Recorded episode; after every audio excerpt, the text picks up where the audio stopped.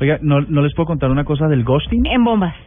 Mire, eh, hay un término que mm, va a ser, mm, es uno de los vocablos del año por el diccionario británico Collins y se llama ghosting. ¿Y qué es? Y es la cruel manera de acabar con las relaciones en la era digital. O sea, por mensaje de texto. No, lo contrario, mire, ghosting, Terminamos. ghosting es el Fin del hacerse, comunicado. hacerse el fantasma.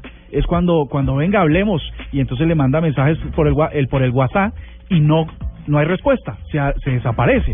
Lo buscan por Facebook, lo buscan por Twitter y no aparece.